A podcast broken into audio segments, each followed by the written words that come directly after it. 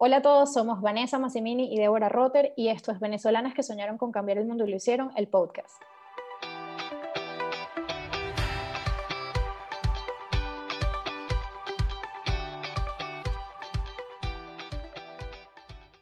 Gracias por acompañarnos en este episodio, en el que conversaremos sobre una mujer que durante más de cuatro décadas se ha dedicado a la promoción y el apoyo de la educación y la cultura en América Latina. Patricia Phelps de Cisneros comenzó a coleccionar obras por amor al arte y continúa haciéndolo por su compromiso con una mejor educación, por la responsabilidad que ha asumido de promocionar el arte latinoamericano en todo el mundo y para tender puentes entre culturas. Su interés por enseñar y la labor social comenzó desde muy joven. Trabajó para Acción Internacional, fue maestra fundadora de ABEPANE y fundó y dirigió el Departamento de Lengua en la Universidad Simón Bolívar de Caracas. Esta venezolana es hoy una de las filántropas y coleccionistas más reconocidas del continente, miembro del Consejo de Museos como el MoMA y el Reina Sofía, y de importantes instituciones como la Academia Americana de las Artes y las Ciencias.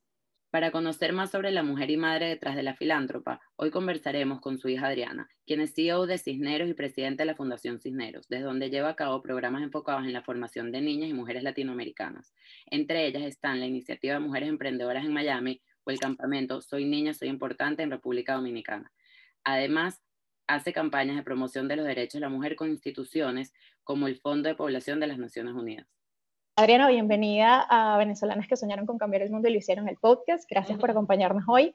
De verdad, qué alegría poder conversar contigo. Algo que siempre despierta nuestra curiosidad eh, es el entorno en el que crecieron las mujeres del libro. Siempre nos preguntamos de dónde vino su motivación, cómo influyó su familia, su educación. En el caso de tu madre, ¿cómo fueron esos primeros años? Que, o sea, ella creció siempre en un ambiente artístico.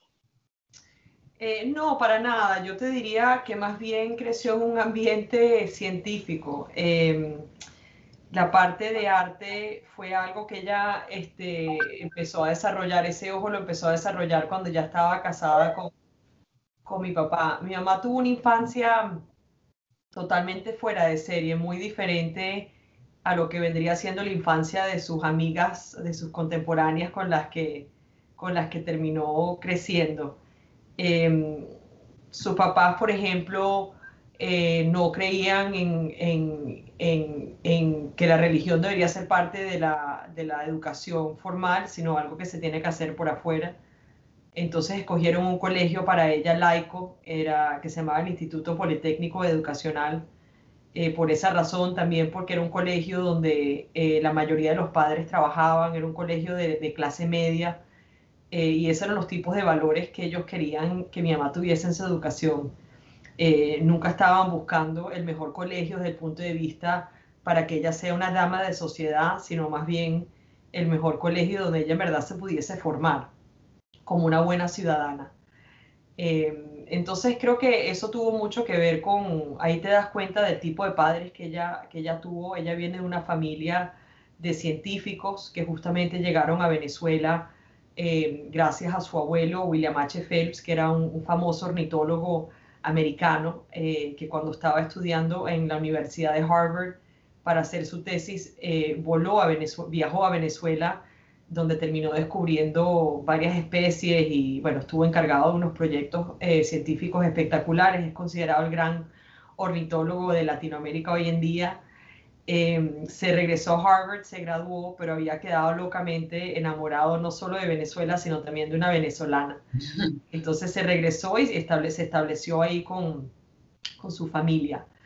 Em, durante los, los, primeros 20 años de, de, su carrera profesional como ornitólogo, continuaba con todos sus estudios científicos, pero también lo organizaba las expediciones al, Museo de Ciencias Naturales de, Nueva York, este, al Amazonas venezolano. Eh, y mi mamá tiene muchísimos recuerdos de, su abuelo. Tiene, ella piensa que todo ese tema de entender por qué, cómo se colecciona, en verdad empezó ahí, visitando a su abuelo y viendo con el rigor que su abuelo podía calificar eh, científicamente todas las diferentes especies que venía descubriendo, los tipos de pájaros, etc. Entonces yo te diría que el, el, comienzo, la base fue ahí, la base fue más académica y científica, que después se expresó de cierta manera a través del arte. ¿Y cómo llega a manifestar ese interés por el arte? O sea, cómo ella decide empezar eh, el mecenazgo, cómo decide, creo que además con, con tu papá, ¿verdad? Ellos viajaban y, y, tenían la oportunidad de conocer a muchos artistas, pero cómo lo convierten más allá de un interés en algo mucho más, digamos, trascendental. Mira, es una muy buena pregunta. Eh, sí, yo, yo te diría que si hay un hilo conductor eh, en la disciplina que ha tenido mi mamá y el interés que ha tenido hacia el arte, eh, ha sido un tema de responsabilidad, eh, responsabilidad cultural, que es bastante diferente a, a, el por qué coleccionan muchas otras personas que tienen a lo mejor un enfoque más egocéntrico, un poquito más vanidoso, ¿no? Ella ella nunca lo hizo para querer ser ella famosa por tener una gran colección. Ella coleccionó porque sentía una gran responsabilidad hacia la cultura latinoamericana y esta era la manera que ella podía conseguir no nada más de preservar y promover eh, este tipo de arte, sino también resguardarlo y cuidarlo. Ella siempre ha dicho que ella no se siente como la dueña de la colección, sino simplemente la que le está está cuidando de la colección en este, durante nuestra vida. Em, eso a mí no, la verdad es que no me sorprende nada si, si ustedes hablan con mi mamá de, de, cómo la criaron y las experiencias que ella tuvo de pequeña, siempre había un tema de, de ciudadanía, ¿no? De, cómo ser una buena ciudadana. Mi mamá eh, empezó a trabajar desde los 11 años. Este, su primer trabajo fue como bibliotecaria Em, después, después trabajó en Avepane cuando, de, muy chiquita, eh, que es una organización espectacular para niños discapacitados en Venezuela. Eh, trabajó, trabajó en Acción de Venezuela también. Em, fundó el Departamento de Idiomas en la Simón Bolívar y fue profesora. Fundó también Acude, eh, que creo que ustedes son muy chiquitas, pero pueden preguntar en su casa sobre Acude. Acude fue un programa que empezaron en Colombia y ella lo llevó a Venezuela que fue el programa de alfabetización más importante que ha habido en la historia latinoamericana. O sea, la verdad es que enseñaron a millones de venezolanos a, adultos a cómo leer y escribir. Entonces, bueno, yo, yo digo, bueno, qué, qué, curioso, en esa época yo te aseguro que mi mamá era la única niña bien eh, que todos los veranos tuvo un trabajo, que sus padres le hicieron entender que, que eso era parte de la experiencia, ¿no? Entonces, bueno, viene trabajando con mucho rigor desde pequeña, pero todos los trabajos que tuvo siempre eran por beneficio social. Eh, entonces creo que eso, eso le ayudó a formar este, esa filosofía de que ella no estaba coleccionando por coleccionar, no estaba coleccionando por decorar una casa, ella estaba coleccionando por un gran sentido de responsabilidad hacia la cultura latinoamericana. Bueno, y ese sentido de responsabilidad que dices eh, se ha visto a lo largo de los años, o sea, desde 1970 que se crea la fundación, han hecho muchos esfuerzos en materia educativa y por promover el arte. Eh, y destacan en 2018 una, una, donación histórica que hicieron de más de 200 piezas a seis este, de los museos más importantes del mundo, el MoMA, Reina Sofía, el Mamba. Eh, cuéntanos un poco cómo se ha traducido esa responsabilidad al quehacer diario de, de la colección Patricia Phelps de Cisneros? O sea, ¿qué labores están llevando a cabo actualmente? Sí, bueno, la verdad es que el, el 2018 fue un gran año. Eh, detrás del 2018 hubieron como 10 años de estrategia para lograr este, ese donativo que hicimos este, en 10, 12 instituciones a nivel este, global. Eh, mis padres siempre, desde que empezaron la colección, cuando todavía vivíamos en Venezuela, ellos pensaban que era mucho más valioso poner a la colección a viajar a diferentes museos en el mundo para que la mayor cantidad de personas en el mundo pudiesen conocer el arte latinoamericano, en vez de crear un propio museo en Venezuela donde hubieran estado limitados nada más a la audiencia venezolana a conocer el arte. Eh, no, sé si hay un modelo correcto o no correcto, pero pero fue una gran decisión que ellos hicieron. Entonces, durante los primeros 20 años de la colección, el equipo entero eh, que, cuida de la colección estaba diseñado para organizar eh, los préstamos de, grandes partes de las colecciones a muchas instituciones a nivel del mundo. Y cuando digo la colección, no nada más me refiero a la colección modernista eh, y la colección de arte contemporáneo que estuvo, tuvo una itinerancia por toda Latinoamérica espectacular durante casi 12 años. También me refiero a la, colección Orinoco, que es la colección eh, etnográfica de las etnias del Amazonas, eh, que tuvo un, gran tour por Europa que, que fue espectacular también, donde millones de personas pudieron conocer sobre la cultura indígena amazónica o también pudieron conocer sobre los otros movimientos de arte en Latinoamérica eh, sin tener que viajar a Venezuela para hacerlo. Eh, entonces, de cierta manera, cuando, cuando ya estaban pensando en el próximo capítulo de su vida, lo que tampoco tenía sentido era, eh, por un lado, ni crear un museo, porque ellos todavía piensan que más bien su, el DNA de ellos es poder compartir con la mayor cantidad de gente posible eh, y tampoco desmantelar la, la colección, ¿no? Este, teníamos grandes conversaciones con ellos donde me decía, es una responsabilidad tan grande que yo no le quiero dejar a ninguno de mis hijos el, el, el trabajo de tener que manejar una colección de esta magnitud. Y por eso fue que se inventó esta idea de identificar a los museos eh, más reconocidos que pudiesen valorar unas donaciones importantes de la colección para integrarlas a sus propias colecciones. De cierta manera, continuar con esta idea de llevar la colección a la mayor cantidad de gente posible. Fue un trabajo de 10 años porque con cada museo que trabajamos, por ejemplo, el, ejemplo del MoMA o del Reina Sofía, a lo mejor fueron los más rigurosos. Eh, vamos a decir em, que queríamos eh, donar eh, X cantidad de piezas. Entonces, por un lado, nuestro equipo de curadores tenían que analizar muy bien ese periodo de la colección del MoMA para entender cuáles obras de nosotros podían ser complementarias para ellos, en vez de simplemente si ya tenían algo del periodo azul, no darle otra cosa del periodo azul, sino algo del periodo rosado que fuera complementario, ¿no?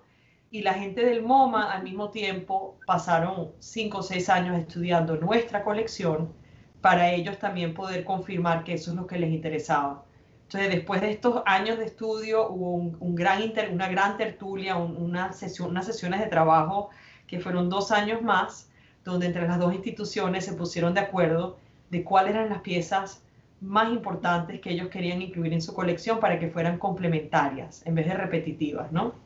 Entonces, bueno, imagínate, eso se hizo con muchísima disciplina y hay otra anécdota que a mí me encanta sobre la donación al MoMA. Eh, la parte legal fue bastante complicada, también fueron cuatro o cinco años de trabajo, porque el marco regulatorio en Estados Unidos no existía para una donación de este calibre, de este valor y de este tamaño, eh, que la estaba haciendo una persona no americana sin buscar un incentivo fiscal.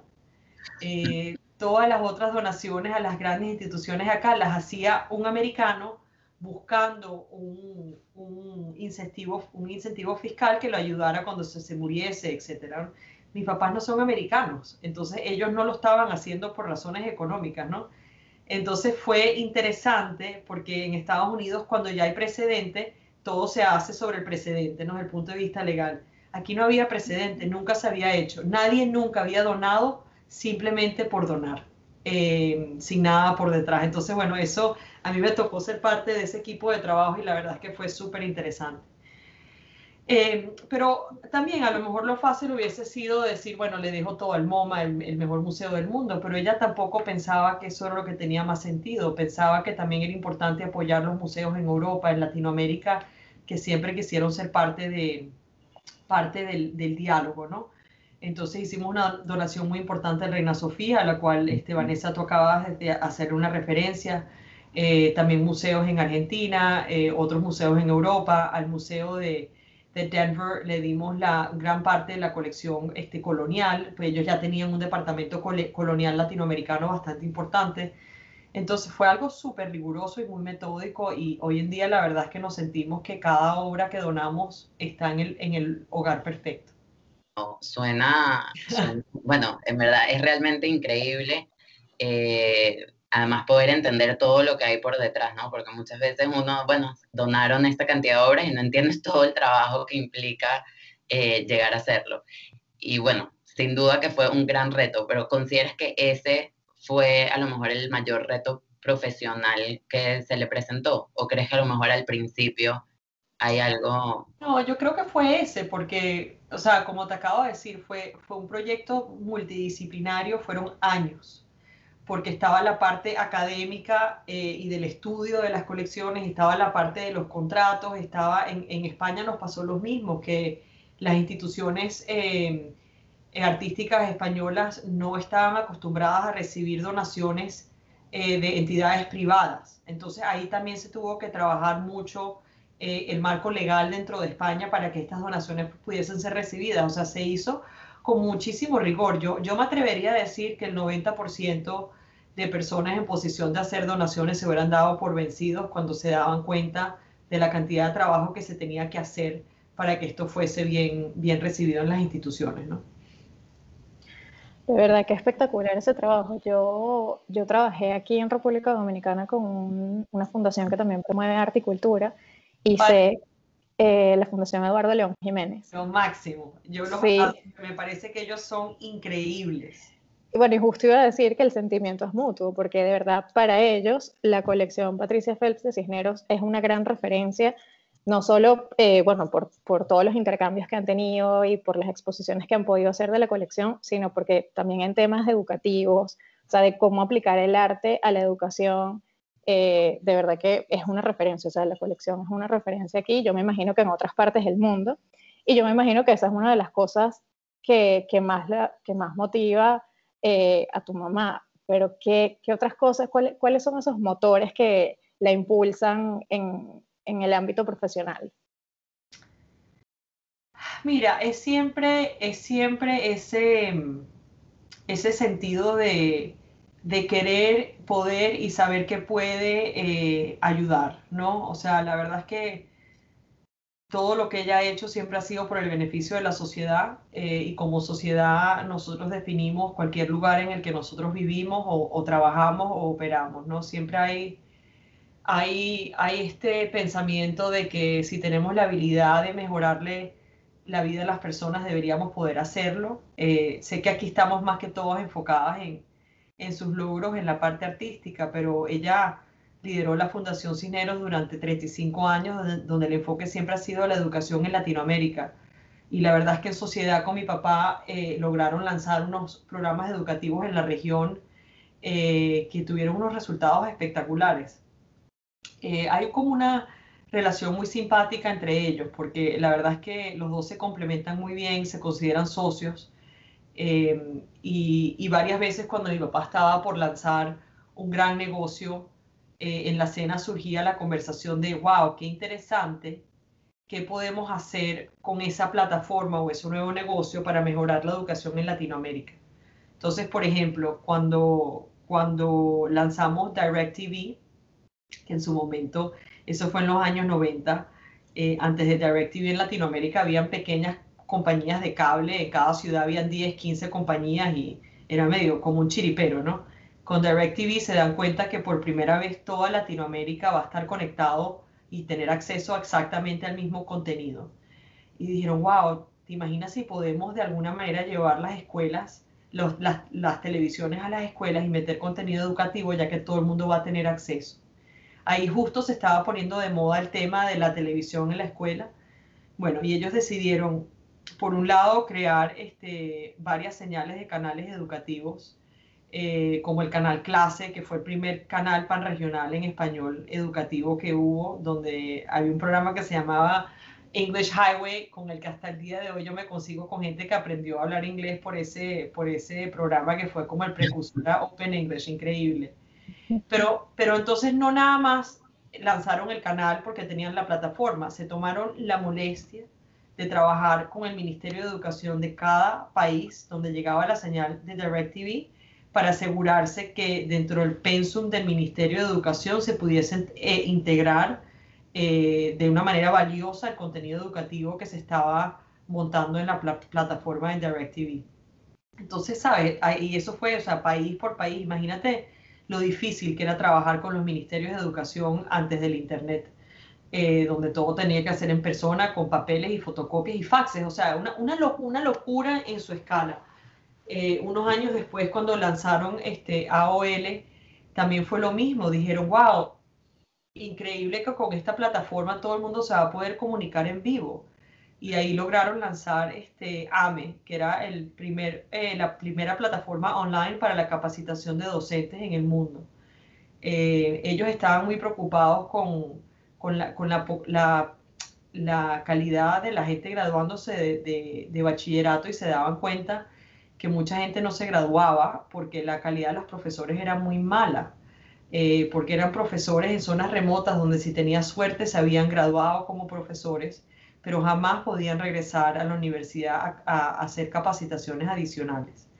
Entonces, bueno, lanzaron AME, eh, que era un, programa gratuito. Nosotros terminamos graduando más de 50 mil profesores a través de ahí de toda Latinoamérica. Trabajamos con ocho universidades en ocho países diferentes para crear los cursos y las universidades propias eran las que monitoreaban estas clases virtuales conceptos que hoy en día nos parecen súper normales, pero en los años 90 no, eso no era normal, para nada.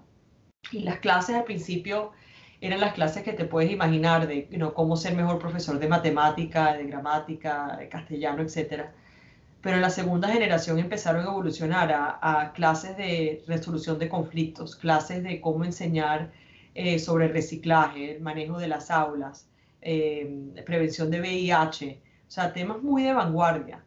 Eh, y la verdad es que, bueno, eh, antes de que estuviéramos en la generación de Zoom o de Singularity o de Masterclass, fue revolucionario que ellos se les hayan ocurrido lanzar esta plataforma y, y bueno, ese es el tipo, ese es, de esa manera es que ellos trabajan, ¿no? Este, en, ese, en esa linda alianza que tienen ellos como compañeros de vida. Sí, incluso en, en algunas entrevistas que vimos, eh, ella comentaba que parte de lo que están bueno, no sé si gran parte pues de lo que están haciendo con la fundación extendiendo puentes entre culturas, eh, en la que quieren que los países entre sí se conozcan, que los artistas muchas veces pueden demostrar lo que está pasando y lo que creen que va a pasar. Entonces, a lo mejor, o sea, lo, lo, que puedo entender es que van un poco de la mano lo que se hace con la fundación con, con todo lo demás. Absolutamente. Y mm, entrando un poquito más en su lado personal, eh, ¿qué, crees que le hace sentir, o sea, más allá de todos sus logros profesionales, qué crees que le hace sentir a ella orgullosa? Ay, mira, bueno, creo que son, son tantas cosas, la verdad es que ya, ella ya está en una, en una etapa de su vida donde está tratando de, pasar mucho tiempo con sus nietos, este, son 10, eh, y, que ya, y los 10 nietos ya están de una edad donde pueden, la verdad es que viajar con ella, tener conversaciones con ella, eh, y le encanta cuando los nietos eh, le hacen preguntas como nos están haciendo ustedes sobre su infancia, ¿no? Creo que eso que comentábamos de, de los sentidas, de cierta manera que estamos todas, que no estamos criando a nuestros hijos en Venezuela, eh, mi mamá también está muy consciente de que no está criando a sus nietos en Venezuela tampoco. En el caso de los nietos, muchos de ellos no han ido a Venezuela en uy, este, 10, 15 años. Es muy difícil. Eh, entonces, bueno, ella, ella le ha dedicado mucho tiempo a pensar qué experiencias puede crear ella para que sus nietos entiendan de dónde vienen eh, y sean orgullosos de todo lo que nosotros logramos como familia, como familia venezolana desde Venezuela también.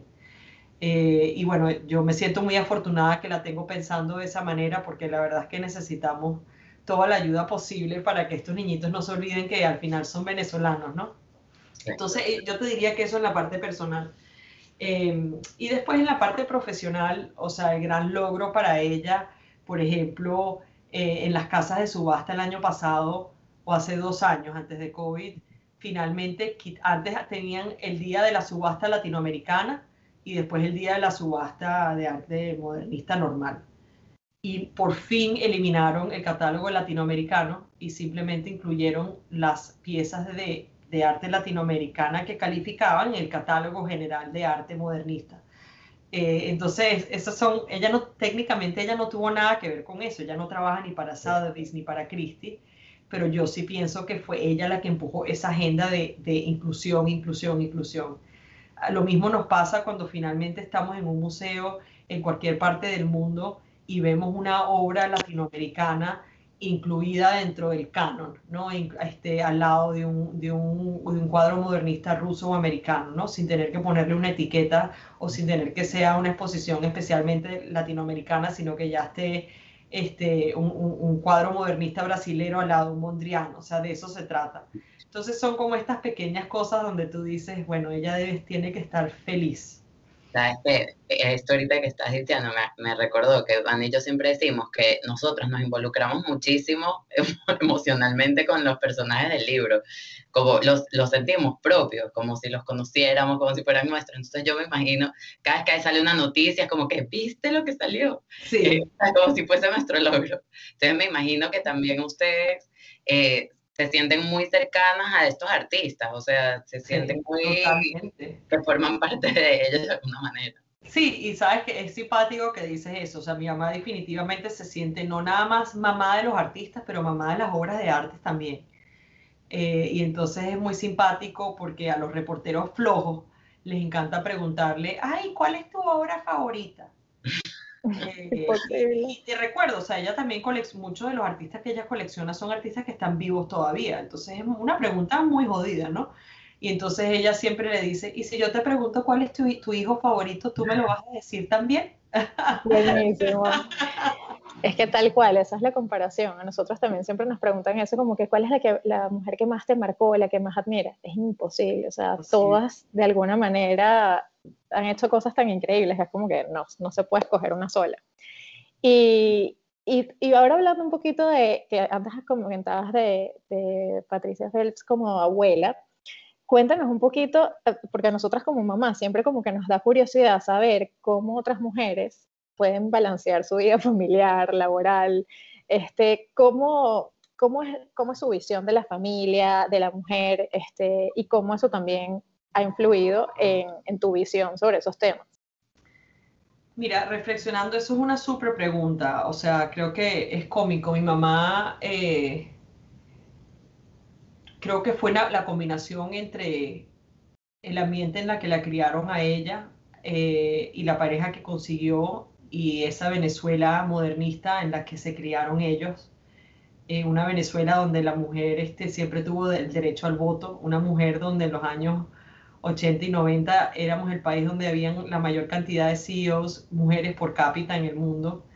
Eh, un país donde no, no, tuvo que haber un movimiento feminista porque la mujer venezolana siempre ha pensado que lo puede tener todo, que puede tener un trabajo, que puede ser mamá, que puede ser bella y que ninguna cosa eh, contrarresta a la otra, que es muy diferente al tema aquí en, Estados Unidos.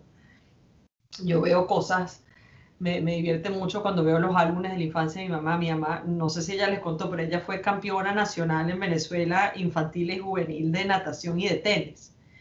Eh, y lo que es divertido es que no es que ella era una gran atleta, pero es que a las otras niñas no las dejaban competir. ¿Entiendes? Entonces, este, ¿sabes? Pero tenía papás que les decían, no, claro, tienes que hacer deporte, si eres buena y calificas tienes que competir, qué chévere, ¿no? Eh, entonces ella, creo que ella se, ella se crió así, o sea, como que sin ninguna de esas limitantes o, sin pensar que tenía que ser de, cierta manera como el resto de las personas. Y, yo me siento que ella nos, definitivamente nos crió así. Em, yo, a mí nunca se me pasó por la mente que ser mujer me ponía en, desventaja de ningún tipo. Eh, y me siento como una pendeja porque... La verdad es que es hoy en día que ya estoy grandísima, que tengo 41 años, que me doy cuenta que efectivamente es un gran problema. Es un gran problema en Estados Unidos, es un gran problema a nivel este, global, que hay un bias en contra de las mujeres que nos pagan menos, que nos respetan menos, que nos cuesta más conseguir levantar fondos, que nos cuesta más vender una compañía. Todo eso es verdad yo nunca me había dado cuenta porque mis papás no me habían dado la oportunidad de, verlo de esa manera, sino que más bien me habían pintado un mundo donde me explicaban que lo que yo quería yo lo podía hacer. Y, y gracias a Dios, porque no, nunca me crié con ningún tipo de rencor eh, en ese sentido eh, y me parece genial que no se me haya pasado por la mente que el tema de mi sexualidad tenía algo que ver con mi futuro éxito. Entonces, este, divertido. O sea, la verdad, eh, como muy premeditado y ya son tres generaciones de mujeres rebeldes, pues. Y, y una pregunta, ¿tienes algún, alguna anécdota en especial que recuerdes con especial cariño o una enseñanza que siempre recuerdes de tu mamá? Sí, mira, yo la verdad, em, cuando yo soy la menor y cuando cuando yo estaba chiquita era cuando mis papás estaban viajando más. Este, mi papá estaba abriendo oficinas en Nueva York, en Madrid, en, en Londres. La verdad es que eh, viajaban muchísimo, mi mamá era su, su, gran compañera.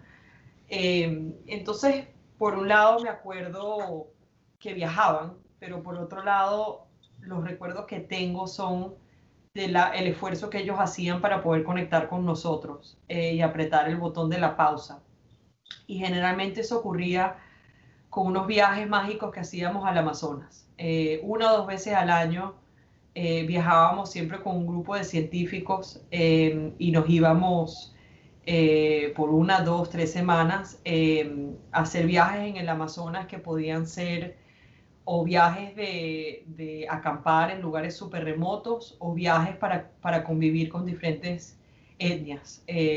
vivíamos con los Yanomamo, vivíamos con los Yecuana por semanas y en esos viajes siempre eran mi mamá y papá y nosotros. Y, ese era el plan, o sea, no había distracciones, no había teléfonos, no, no habían reuniones de trabajo. Eh, el plan era estar juntos y estar juntos en situaciones que creo que técnicamente hubiesen sido muy incómodas para muchas personas. Eh, pero ellos nos, enseñaron desde muy chiquitos a, ser felices con muy poco, a ser felices en la naturaleza.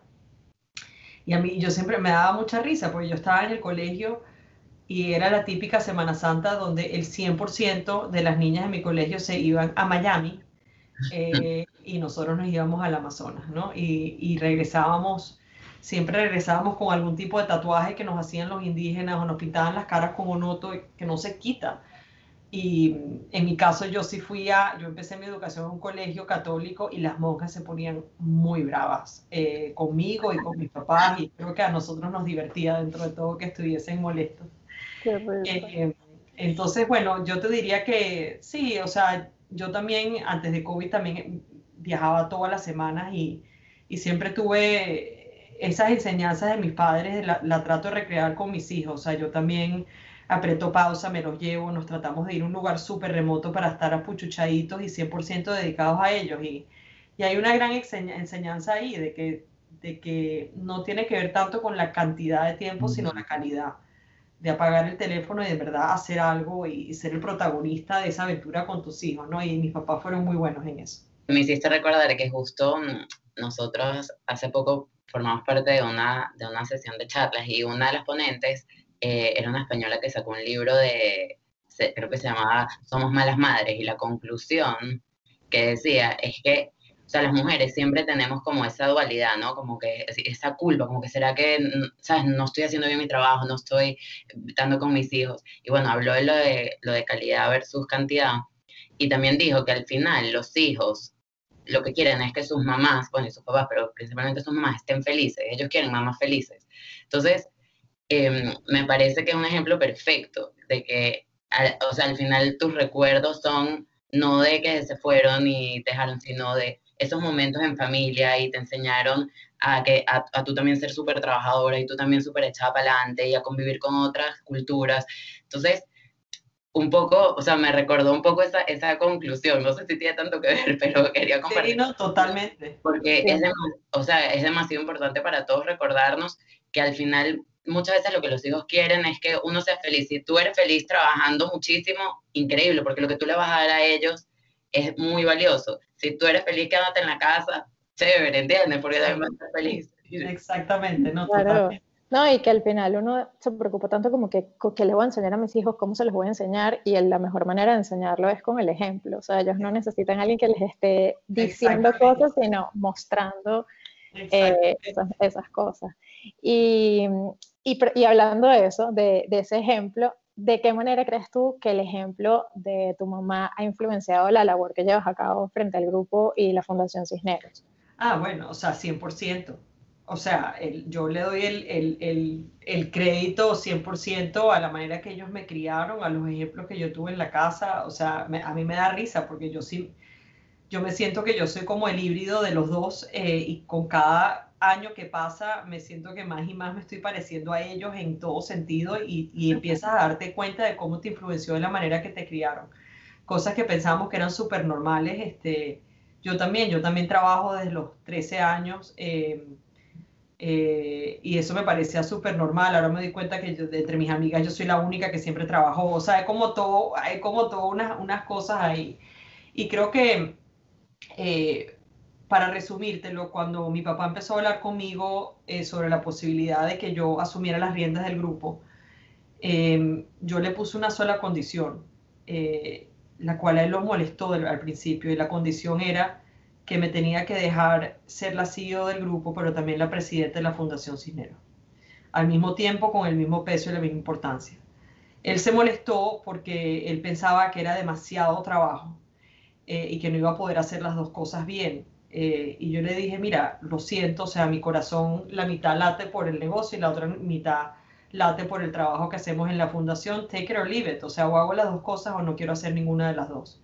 Obviamente me dejó hacer las dos cosas y y ha sido muy bonito porque creo que eh, yo como, como yo lidero las dos iniciativas, este, no las tengo separadas tampoco. O sea, todos, los, todos nuestros ejecutivos en la parte de negocios están involucrados en nuestros, en nuestros proyectos sociales, eh, nos ayudan a pensar este, en nuevos proyectos, los que tengan más sentido, pasan por los proyectos, se, se apadrinan de los proyectos y es muy bonito, o sea, a mí me encanta que yo no tengo una oficina separada para la fundación, en verdad me encanta que el liderazgo de la fundación también venga de la, de la parte de la corporación y, creo que hacia ahí vamos, ¿no? Estamos en un mundo donde, donde ser un buen ciudadano simplemente es la mejor manera de tener éxito en, la parte de trabajo también. Totalmente de acuerdo. Como para concluir, eh, Adriana, cuéntanos tres cosas que tú crees que, que tu madre quisiera eh, aconsejar o, bueno, de alguna manera eh, regalar a las nuevas generaciones? Sí. Em, yo creo que ella, ella definitivamente eh, promocionaría esta idea de que empecemos a, hacer pasantías desde jóvenes, que pueden ser trabajos, pasantías o lo que sea, o sea, que tratemos de buscar experiencias que nos van a ayudar a entender quiénes son Em, te diría em, que para ella es muy importante que pensemos muy bien en lo que significa ser un buen ciudadano, em, en donde sea que, que, que, estemos viviendo. Si somos venezolanos exilados, que ya llevamos 10, 15 años en República Dominicana, en Miami, levantarnos todos los días y decir, ¿y qué estamos haciendo por la comunidad en la que estamos viviendo hoy en día? no solamente pensar en Venezuela, sino en la comunidad donde estamos viviendo hoy en día. Creo que esa parte es súper importante. Eh, y bueno, ella, eh, ella me dio dos consejos cuando me estaba casando que me parecen muy divertidos, que ella llevan, tienen más de 50 años de casados ellos. Primero, que no hagas nada en los primeros dos meses de tu matrimonio que no vas a tener que hacer por el resto de tu matrimonio. Entonces, si, en verdad decides que le quieres hacer jugo de naranja natural a tu esposo en las mañanas todos los días, bueno, ese, ese va a ser el proyecto de tu vida. Y que nunca, ah, bueno, que nunca nos acostemos peleados con nuestra pareja. Pero tal vez el más importante, que a mí me costaba muchísimo, es que si estamos muy molestos y escribimos un email muy bravo, no lo enviemos en la noche, sino que dormamos, lo volvamos a leer y después consideremos si lo vamos a enviar o no. Me encanta, me noto ya esos consejos para mí también. Bueno, qué chévere, de verdad que mil gracias por, por tu tiempo, Adriana, gracias por esta conversación tan rica. Muchas gracias. Muchísimas gracias.